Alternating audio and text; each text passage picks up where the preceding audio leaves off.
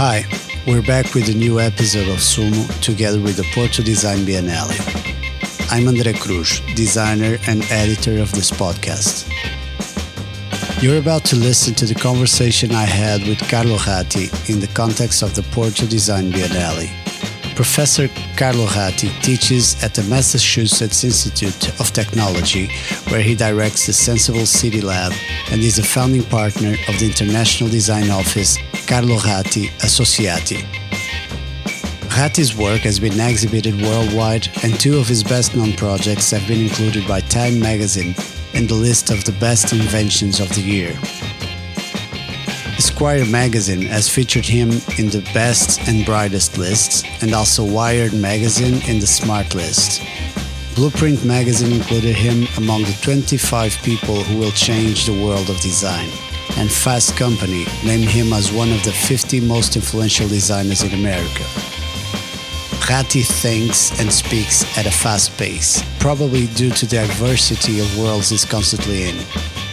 It was a pleasure to speak to Carlo and listen to his ideas and intentions for the Porto Design Biennale 2021. Stay tuned, good luck, and good listening. So, hey, Carlo, uh, thank you very much. Welcome to my podcast, Sumo. It's such a great pleasure to be speaking to you this afternoon. And this conversation comes in the context of the Porto Design Biennale, of which you are one of the curators. Um, you are a quite well-known figure, but for those who know, uh, for those who don't know you, would you like to do a short presentation of yourself and also tell us how did you get into the design world? Sure. I um, well, thanks a lot for for having me. Um, I I kind of wear different hats. I uh, teach at MIT, where I run a place called Senseable City Lab, where we do a lot of research on uh, cities and new technologies. Um, then I run uh, Carlo Ratti Associati, a design office based in uh, New York, in Italy, with a small base in London. Um, and also at both of them, um, you know, a few startups came up, and uh, so they're they're now growing both in the United States and uh, and uh, Europe. So somehow, sure. you know, you can say that it's the same vision, but the same vision that's uh, that we look at through three different lenses: the lens of research, uh, the lens of uh, projects, and the lens of products. Okay. Okay, and and um, about your background, what, uh, what, you're you're you're an architect, right? Uh, well, I, I, was initially an, an engineer. Uh, my first degrees were in civil engineering, and then you know from there I went on to do architecture design uh, at Cambridge in the UK, and then I, I did also a little bit of computer science. So so kind of a hybrid mix. Okay, okay. Uh, so I think I, uh, you're in good conditions to answer me the, the, the next question, which is um, today when you talk about design, what do you actually mean? Yeah, that's a good question. Actually, when uh, I often ask our students, you know, what's the definition of design, and I always get kind of, you know, some people say design is about uh, solving problems, about making things beautiful, and uh, yes, I yes. don't think it's about, about that at all. Uh, my my impression, the, my definition of design would be that uh, something else. Uh, I would actually use the definition that was given once by Herbert Simon. Herbert Simon was a great scholar, mathematician. he won the Nobel Prize for economics in the past century. And Herbert Simon wrote a beautiful book called The Sciences of the Artificial. And, and there his definition is that basically he says the natural sciences look at the world as it is. Uh, but actually design looks at the world how it uh, could be how it ought to be. So somehow the best definition of design I, I found, the one I like most, is really looking at design as a way to transform the present into yeah. a possible future, hopefully a better one. Yeah, yeah, that's a very nice and and uh, positive definition of what design is. And also, uh, do you agree that the definition of design, uh, even though this is a quite um, quite uh, established uh, definition, but do you, do do you agree that it has been changing throughout times? Also, the definition of design. Um, yeah, I think I certainly agree that you know the emphasis has changed over time. But uh, if you take the definition about you know, design, in your here, it's not only about uh, design like we usually think about it. It's not product design or architectural design or uh, just uh, you know urban design It's more broader it's design also including engineering design and so on so if you look at the definition by herbert simon i would say that's basically timeless It's about changing helping to transform the present into the future sure sure nice uh, Carlo, this uh, uh just for curiosity, um, are you in Italy at this moment? Uh, I just flew back from America a couple of weeks ago, and uh, and I'm going to be here one more week. You know, I'm moving very slowly these days versus yeah. before the pandemic, and yeah. uh, I'm going back to uh, to Boston in a week. Okay, okay, because this this pandemic brought us a, a, massive change in our daily routines, and uh, we, as a whole, are responsible for the propagation of these viruses, and we know that furthermore can come. Uh, would you like to tell us, please, in your opinion, what's the biggest lesson to be taken from this crisis we're living in? Yeah, so I think there's many lessons. I think probably the, the first lesson is uh, I think there's many. You know, I'm just you know here improvising a little bit. You know, one lesson is the resilience of nature. We've all seen how quickly nature came back. I think there's good news for all of us. We've seen you know images of cities with uh, wild boar and deers coming back in just yeah, a matter of yeah. months, with wildlife coming back and trees reconquering the space of the city. So somehow, you know, that's, uh, that's good news. And actually, incidentally, it reminded me of something else that I saw recently is about how nature conquered again the space of Chernobyl, Chernobyl, yeah, where yeah. the big uh, uh, nuclear accident happened. And, you know, really, there's a few people who went and documented how Chernobyl became this kind of giant natural preserve today, just because humans are not there and nature can again conquer the space we've, we've left. So somehow it looks like, you know, that we, as humans, we're probably even more uh, how to say, you could say that, that, our impact on nature even worse than one of a nuclear uh, accident uh, because, you know, nature seems can survive and adapt very, very well to what happened in Chernobyl uh, eh, when just uh, there's not human messing around. So the first thing I would say, again, you know, for the pandemic is this about the power and the resilience of nature. Something else is also that probably we don't need to travel that much as we did before. And hopefully some things will not come back. I think we've all traveled across the world, going from, say, New York to uh, Shanghai or to uh, Singapore for just a few hours meeting and flying back. Uh, that was absurd for the planet, yes, for yes. sustainability, for us. And I think now that we all had kind of a crash course on on uh, Zoom and the Teams and basically video conferencing, hopefully those things will not come back. So again, it's another thing, and both of them, I would say, they're positive things. In the midst of this kind of devastation produced by the pandemic, I think it's good to focus on something good that will stay with us afterwards. Yeah, sure. So you think this some of these new habits are here to stay, and and um, th- this economics of traveling, especially, will will happen in the future. I'm pretty sure that yes, um, we'll travel less. So travel will um, will, will, will has changed for good. Uh, I also think that um, uh, commuting will change. You know, we don't need to commute anymore every day. We'll still go to the office, but probably a bit less. Companies are talking about uh, one, two, or three days of smart working per week.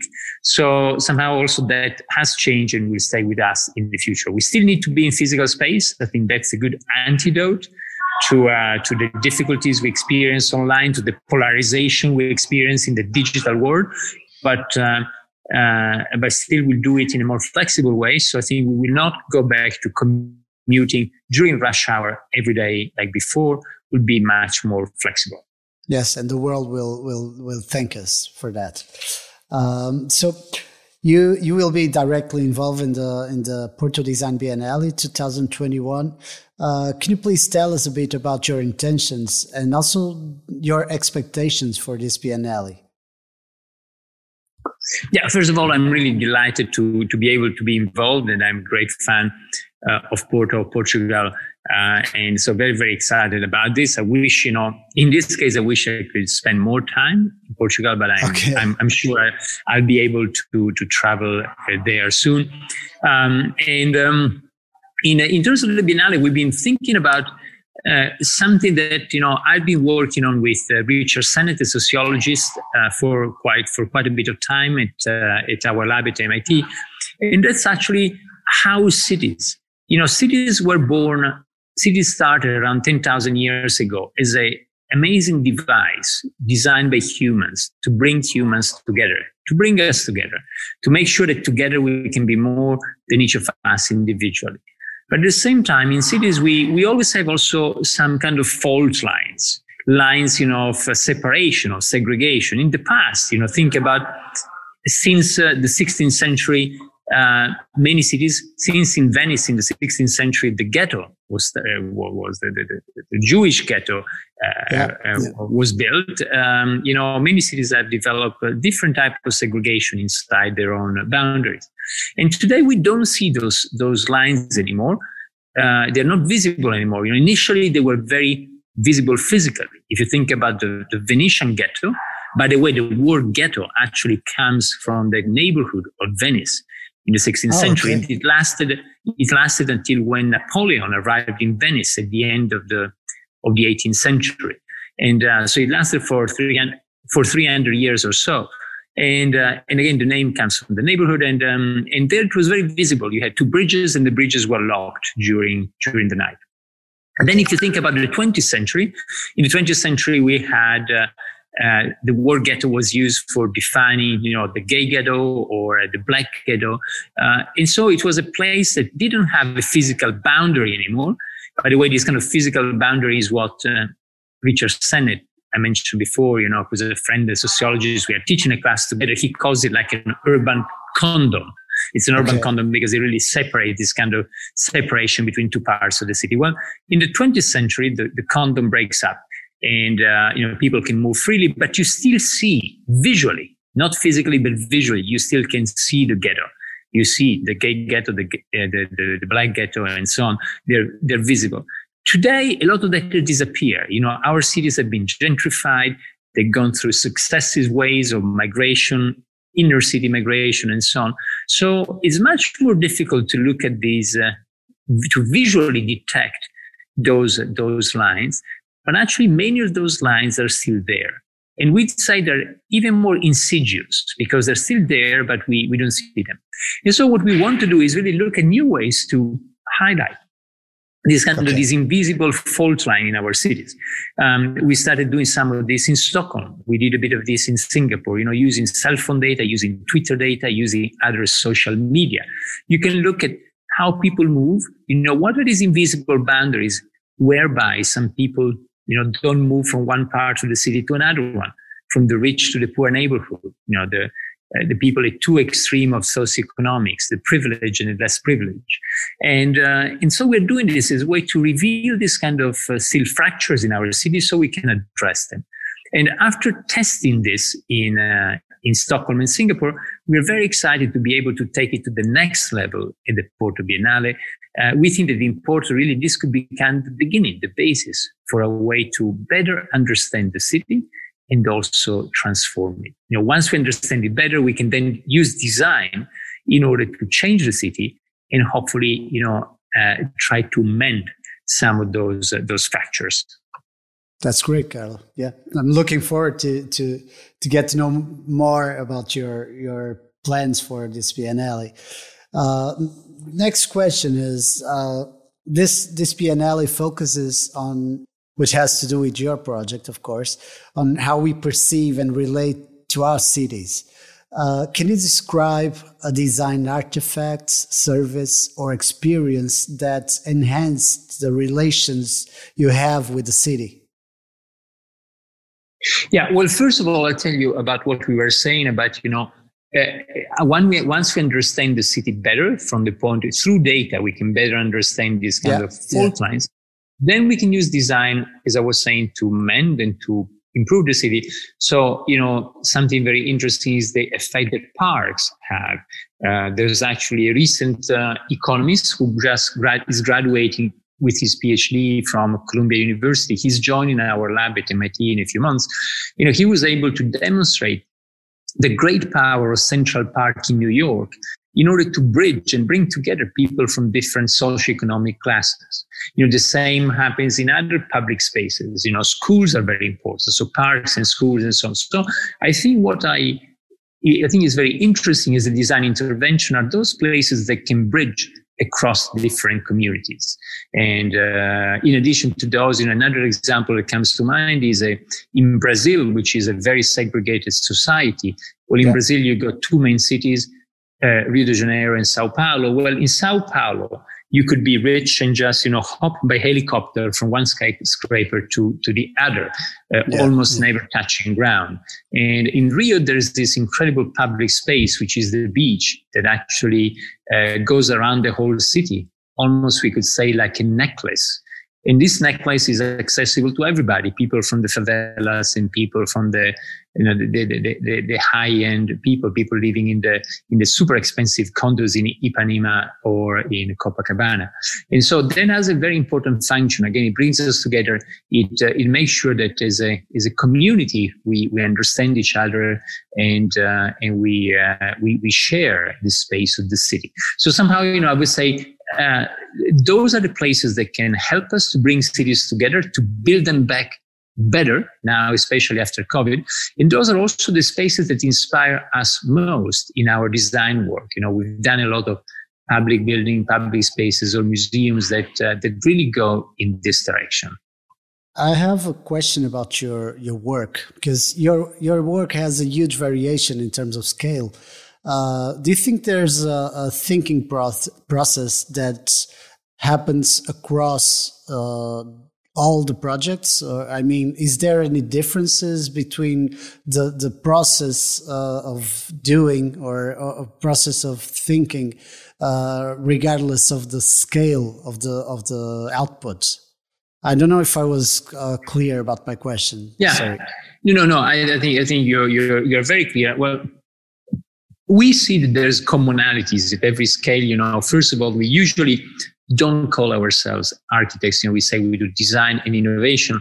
In design and innovation, you know, we are passionate about pushing the boundary, about doing something new, and that can happen at many scales. So that I would say is common to different scales. The other thing that is common is um, that uh, our overall approach is to bridge the natural and the artificial.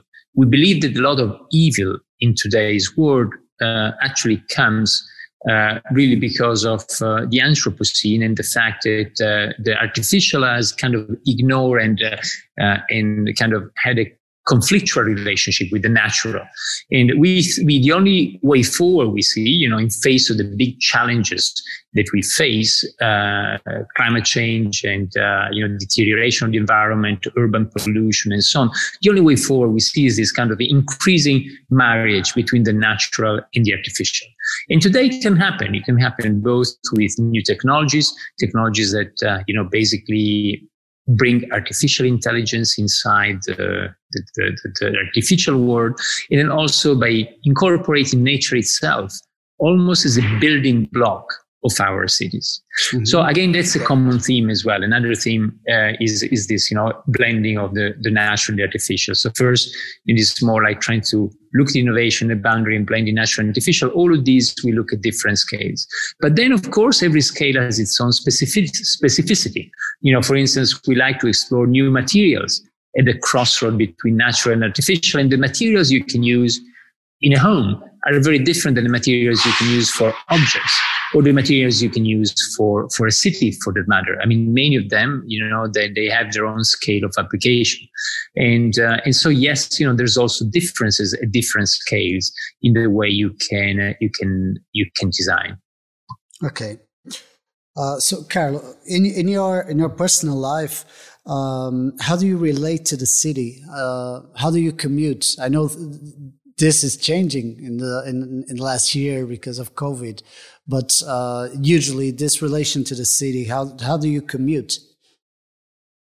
Yeah, well, mm, thanks. Uh, thanks for asking this. Now, you, I, I, I spent my, my, well, before COVID, I don't know what would happen after COVID. I think I will be traveling less, and I, I, certainly hope. But before COVID, I, I was really shuttling between the different places where we are based. So between uh, Boston, where MIT is, New York, where our office is, uh, different places in Europe, especially you know Turin, Milan, London, and yeah. then um, Asia, especially Singapore.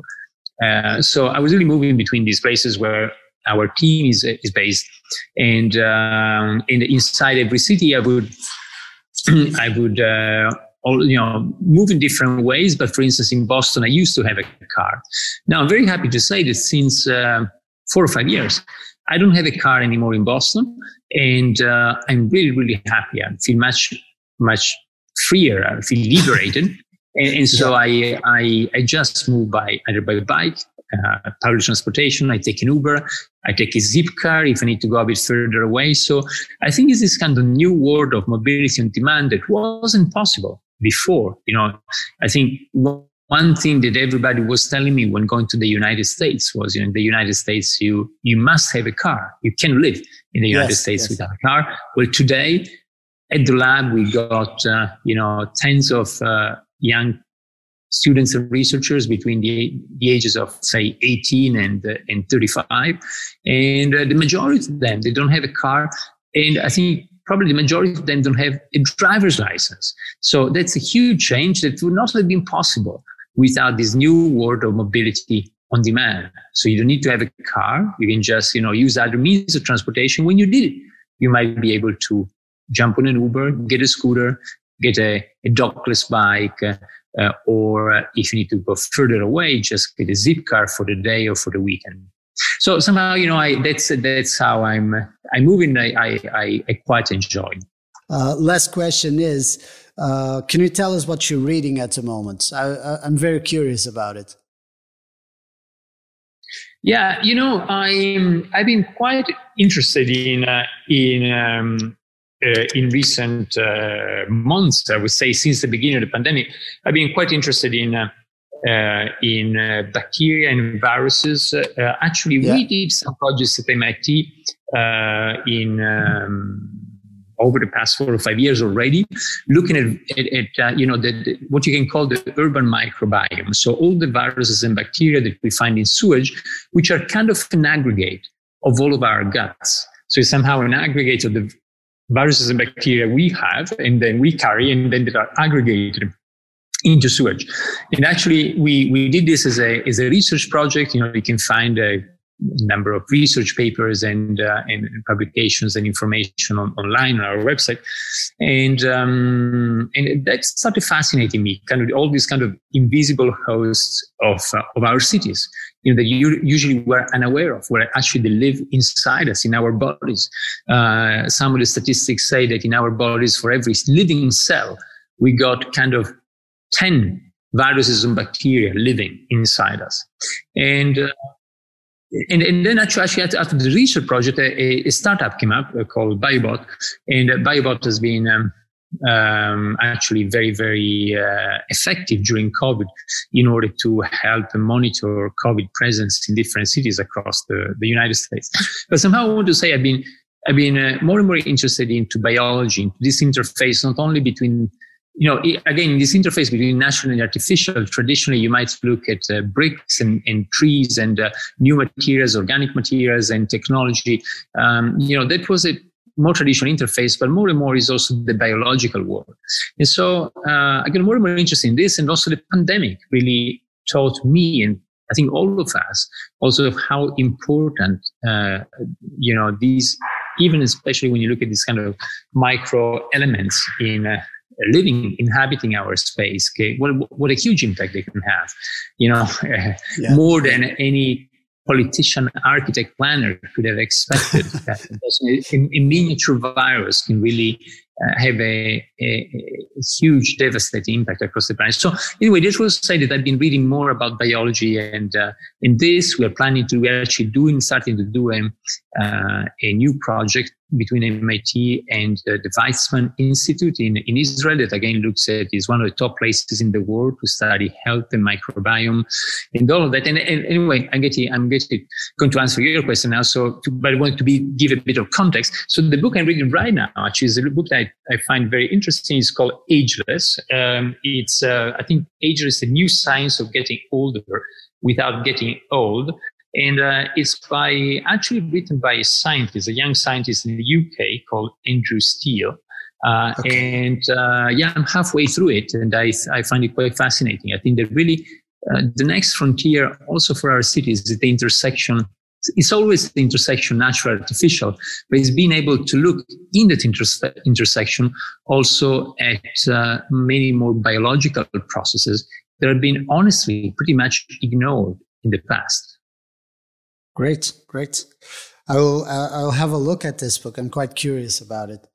Uh, so, Carlo, uh, I want to thank you a lot for this uh, very inspiring conversation, uh, and thank you for taking your time. I know you have a, a, a, very busy schedule, and thanks for for dedicating this time chatting with me.